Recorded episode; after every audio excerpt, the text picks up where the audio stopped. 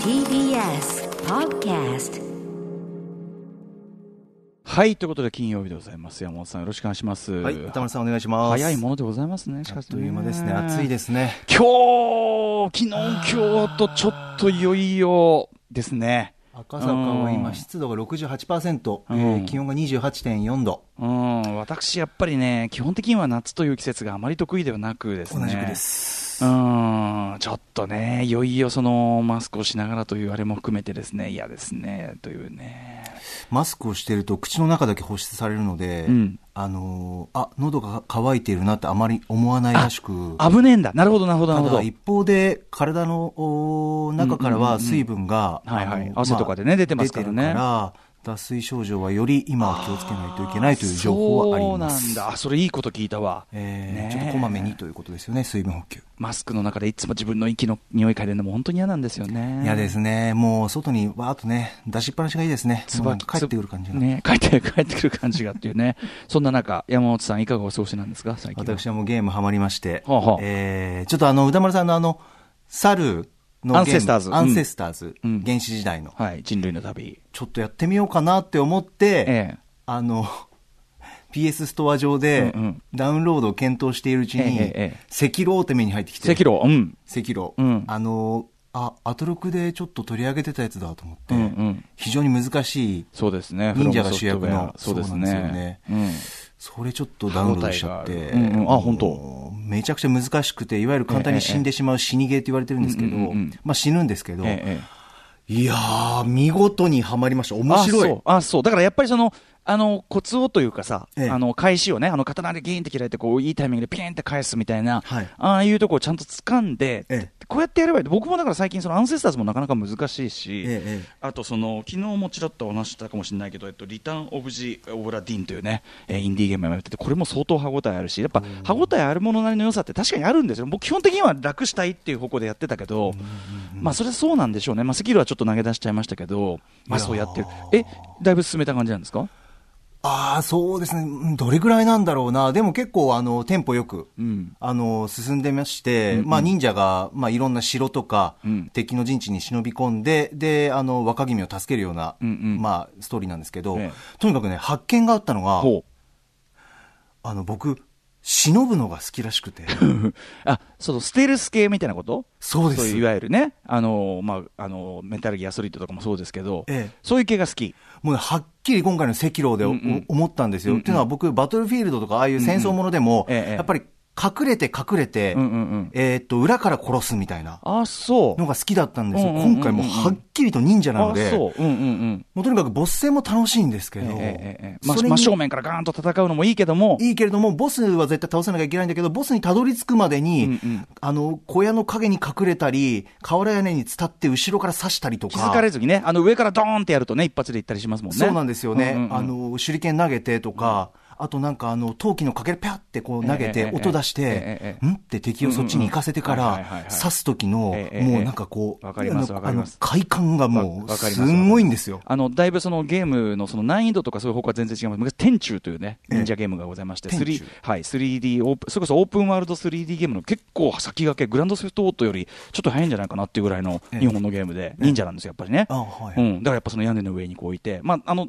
直接戦うのもできるし、忍ぶのもできるんだけど、まさに今おっしゃったように、物投げて、あのそれなんか、あれですよ、まんじゅう投げたりしてね、あ、まんじゅうもです毒かま毒まんじゅう投げたりなんかして、あらららららら。お腹痛がってるとこ、後ろからガチッとあなんですよね毒まんじゅういいですね、なんか赤炉でもあのや野犬みたいな犬とかもすごいいるんですよ、ええええでええ犬に気づかれると吠えられるんえで、えええあのなんていうんですかね、見張りの人たちがこっちにわーって集まってくるんですよ、はいはいはいはいで犬だけ殺したいなって、うんうんうん犬、とにかく黙らせたいなゲームですよ、ゲームですすよ、皆さんね。思ってたんですけど、うんああ、そうなんだ、はい、あの天柱というのがある、まあ、でも、あの全然その赤色ね、めもっとも全然難しいですけど、確かに分かりますけどね、分かりますけど、やっぱり僕はやっぱそのステルス展開、あの普通のゲームやっててもさ、ここはひっそりやれみたいなさ、指示が出てきたりするじゃない、はいそうはいするとさ、うわ、うざっていうええ、思ったりはするんですけど、ね、あそうですか僕はあの基本的に、まあ、気づかれる、気づかれないっていうよりは、どっちかというとその安全圏勝負ですよね。だからそのスナイスナイピング、ええええあのだからライフルとかでものすごい距離離れたところから向こうのいくら向こうが撃ってきても届かねえよって位置からこう、ええわかりますやるみたいなあでー向こうが追ってきたらちょっと離れてもう一回やるみたいな、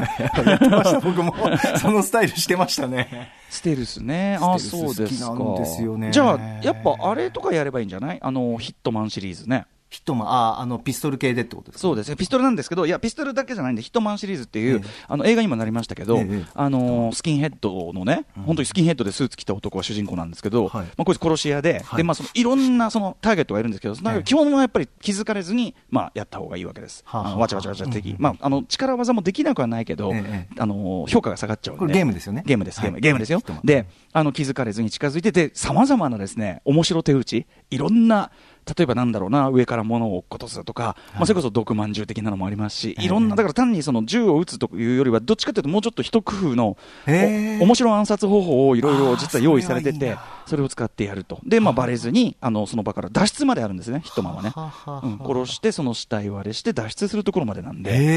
え。うん、いかがですかあね。ーちょっと覗いてみますねヒットマンシリーズとかヒットマンえーありがとうございますんじゃなですかいただきましね。たあそうですか。そんな感じですハよマっていただいてって感じですかね。いやー、そんな感じゲ、ゲームの話がのんきなもんですね、あんた ね。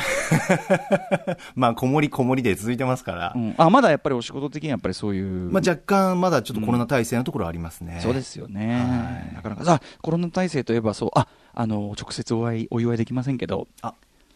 おめでとうございます。歌丸さん、ありがとうございます。誕生日おめでとうございます。えー山本隆明さん、明日6月13日36歳の誕生日。ねえ。本日が35歳最後ということで。いやー、歌丸さん、プレゼントもわざわざありがとうござあいます。あ、いや、まあ、す大したものじゃせない。大したものではないんですけど、ませまあ、あのね、ジョーカー詰め合わせというね。最高でございますやいやいやいやお持ちでなければいいんですけどね。うんいやー、持ってなかったです。ありがとうございます。そう、だからね、あの、実は、ええあの、先ほど、私、まあ、ちょあの、ムービーウォッチメンの準備でずっと事務所にね、まあ、リモートの、まあいるんですけど、はいあの、マネージャー、幼いさんにですね、久しぶりに、あの、赤坂のその TBS ラジオの方にですね、あなたのその、誕生日プレゼント届けてもらったあすいません行っていただいて、行っていただいて、で、そのついでにというかね、ええ遅くなっちゃって申し訳ないですけど、あの、5月の私の誕生日、まあ、ちょうど一月前ですね、はいえー一月近く前。にいただいた皆さんからいただいたパートナーの皆さんからいただいた例のカード入れようやく回収できたんですよ先ほどあ、そうですか。すいません、遅くなりまして。そうなんですよ、ずっと受け取れずにいたあよかんったで、ですまあ、それもできたんで、そしたらなんかか、ね、皆さん、心のこもったお手紙がいっぱい入っていて、あ、いえいえいえい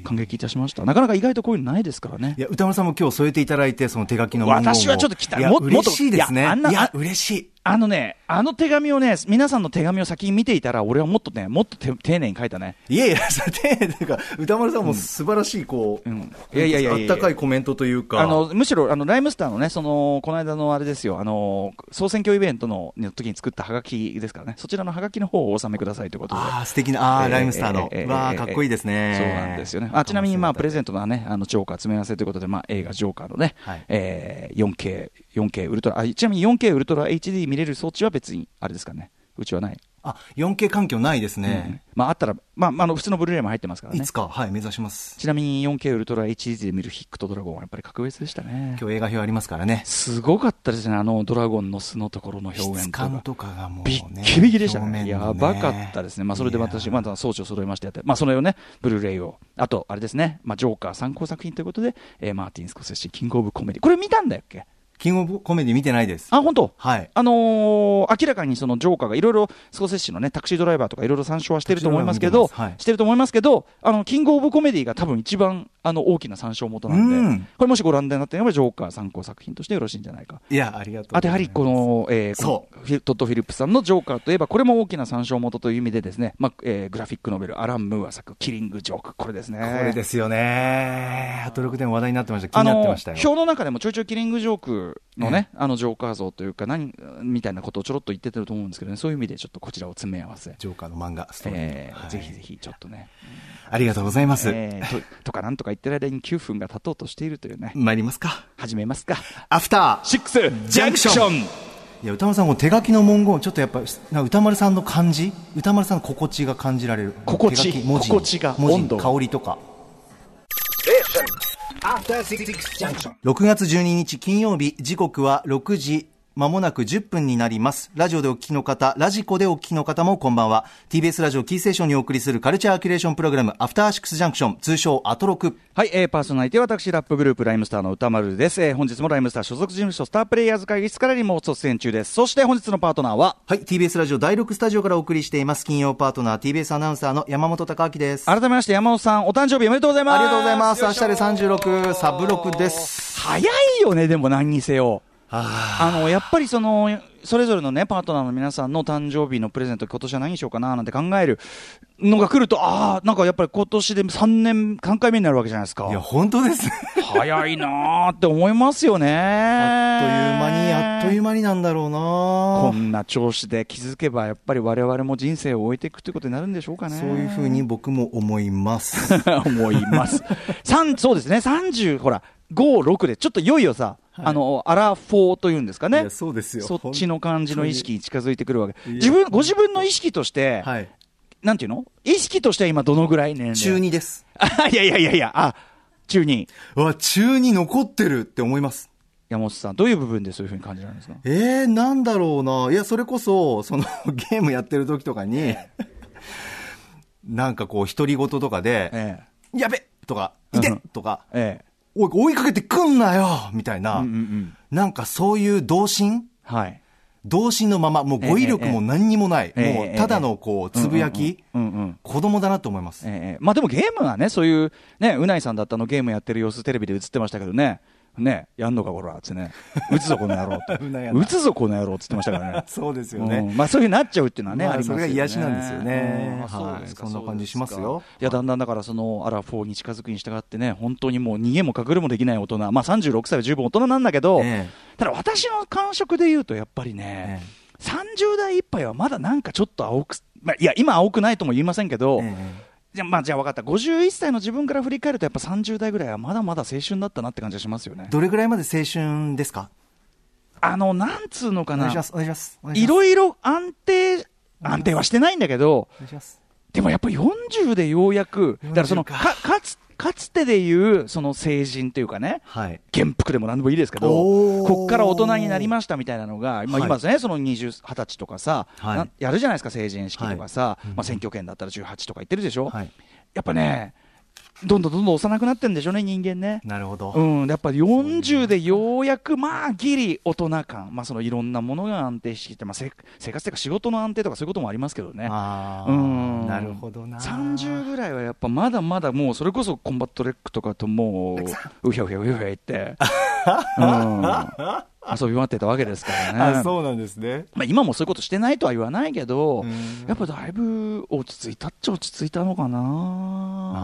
あーまあ、何せよあっという間だなって思うのは、歌丸さんおっしゃる通りで、うんいや、でも、ちょ、ちょっと、今日カルチャーニュースでも、ええいや、もう考えられない PS5 かとそ思のって。話しま しょう、その話、そうなんです、そうなんです。あの五で昨すよ日もね、はい、木曜日もね、ちょっとお話ししましたけど、えっ、と PS4、プレイステーション5のですね、えーまあ最新版ですね、プレイステーション今現行はその最新版4ですけども、えーまあ年内に発売されると思う話のですね、プレイステーション5、4の最新情報が今年のあ今日の朝にね、えー全世界的に発表になってといういねや。ーうないさんはね、朝起きてこの情報を見たんでしょうかね。うんうんやっぱ5、ここまで来た感がありますか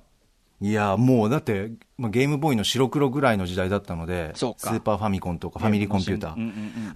5かと思って。 まあね、そうだよね。まあ、その、この、来週木曜日ですね、18日のはいそうなん特で集すで、特ゲ集でームジャーナリストのジニさんと一緒に PS5 についてや、ゲームの未来とはどうなっていくのか考えていくということなんですけどね。ちょっとまだね、うんもう楽正しみ直、そのスペックに対してね、どういうところが本当にすごいのかみたいなのそうは、ですちょっといまいち、あのゲーム画面見ても確かにあの美麗ですし、はいあのすごいはすごいけど、なんていうの、ほら、もうさ、えーみたいな飛躍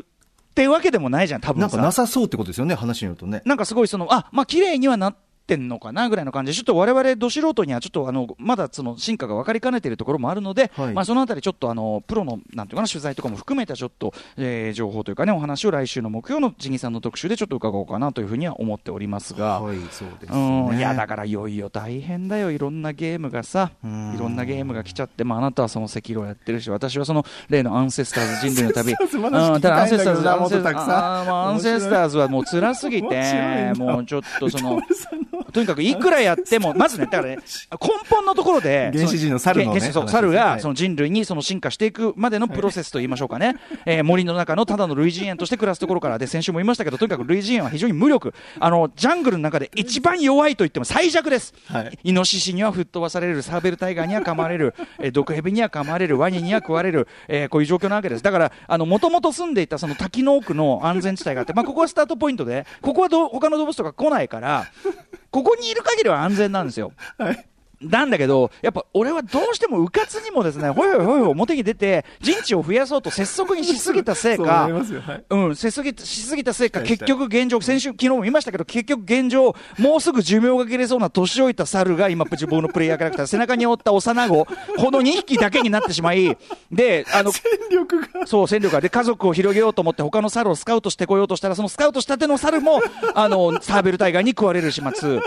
なんいやかわいそうですけどねあのね、死ぬ瞬間うがんたまんねえんだよ。そのね、ああーの、例えば木の上登ってるじゃないですか。木の上に、あの、鳥の巣があるわ け。で、鳥の巣の中になんか猿の死体があって、猿の死体に近寄っえて、ちょ 怖いっと情報とかが取れるかもしれ ない。あと、卵もあるから、あ、卵だ食べれるかもしれない。行くじゃないですか。で、卵をうほうほういって食べようとしてると、 バッサーっつって上から超でっかいワシが来て、ウケーかなんか言って、もう死亡。そいつ死亡、そいつ死亡。あと、あと、あと、あと、ね、あの木の上飛び移ってるの下危ねえから、飛び移りそこなんじゃん。木も、猿も木から落ちるですよ。飛び移りそこなんじゃん。ウケーっつって死亡。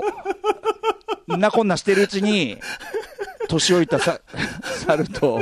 小猿。ごめんなさい、笑って。アンセスター話は確かに楽しい ので、もうちょっと頑張ってやろうかなと思います。 30分後聞きたい。もう30俺、この話、マイマイゲームマイライフのオープニングとか含めて、もう3、4回してるかあ、 ら、そうか、マイゲーム聞聞かないとすみませあんの。今後のやつなんだけどね。ねはい、行 TBS ってみましょラジオう。メイン紹介行ってみましょう。はいこの後はカルチャー最新レポート、今夜は4月17日にお送りしたドライブインシアターのクラウドファンディングプロジェクトの続報をお知らせします。はい、どうなったのかね、あれね。えー、私もサインを提供したプロジェクトなので、どうなったのか気になります。そして、 6時半からは週刊映画辞表ムービーウォッチメン改め最新映画ソフトを評論する新作 DVD& ブルーレイウォッチメン。今夜歌丸さんが扱うのは大ヒットアニメシリーズの劇場版第3作、ヒックとドラゴン、聖地への冒険です。ボーダー2つの世界の 3DCG アニメ版といっても過言ではない内容でしたなねる。ほど。 そして7時からのミュージックゾーンライブダイレクト今夜のゲストは日本のピアノインストシーンを代表するキーボーディストアダム・アットさん登場です8時からアトロックフューチャーパスト映像コレクターでビデオ考古学者のコンバットレックさん、イラストレーター、エッセイストの島尾真帆さんと一緒に今週の番組内容を振り返ります。その頃私歌丸は東京 MX バラエロダンディにリモート出演するため、えー8時からこの番組からはちょっとね、えー離脱させていただきます失礼いたします皆さんからメッセージをお待ちしております。歌丸アットマーク tbs.co.jp まで各種 SNS もやっております。フォローお願いします。それではアフターシックスジャンクション行ってみようアフターシックスジャンクション。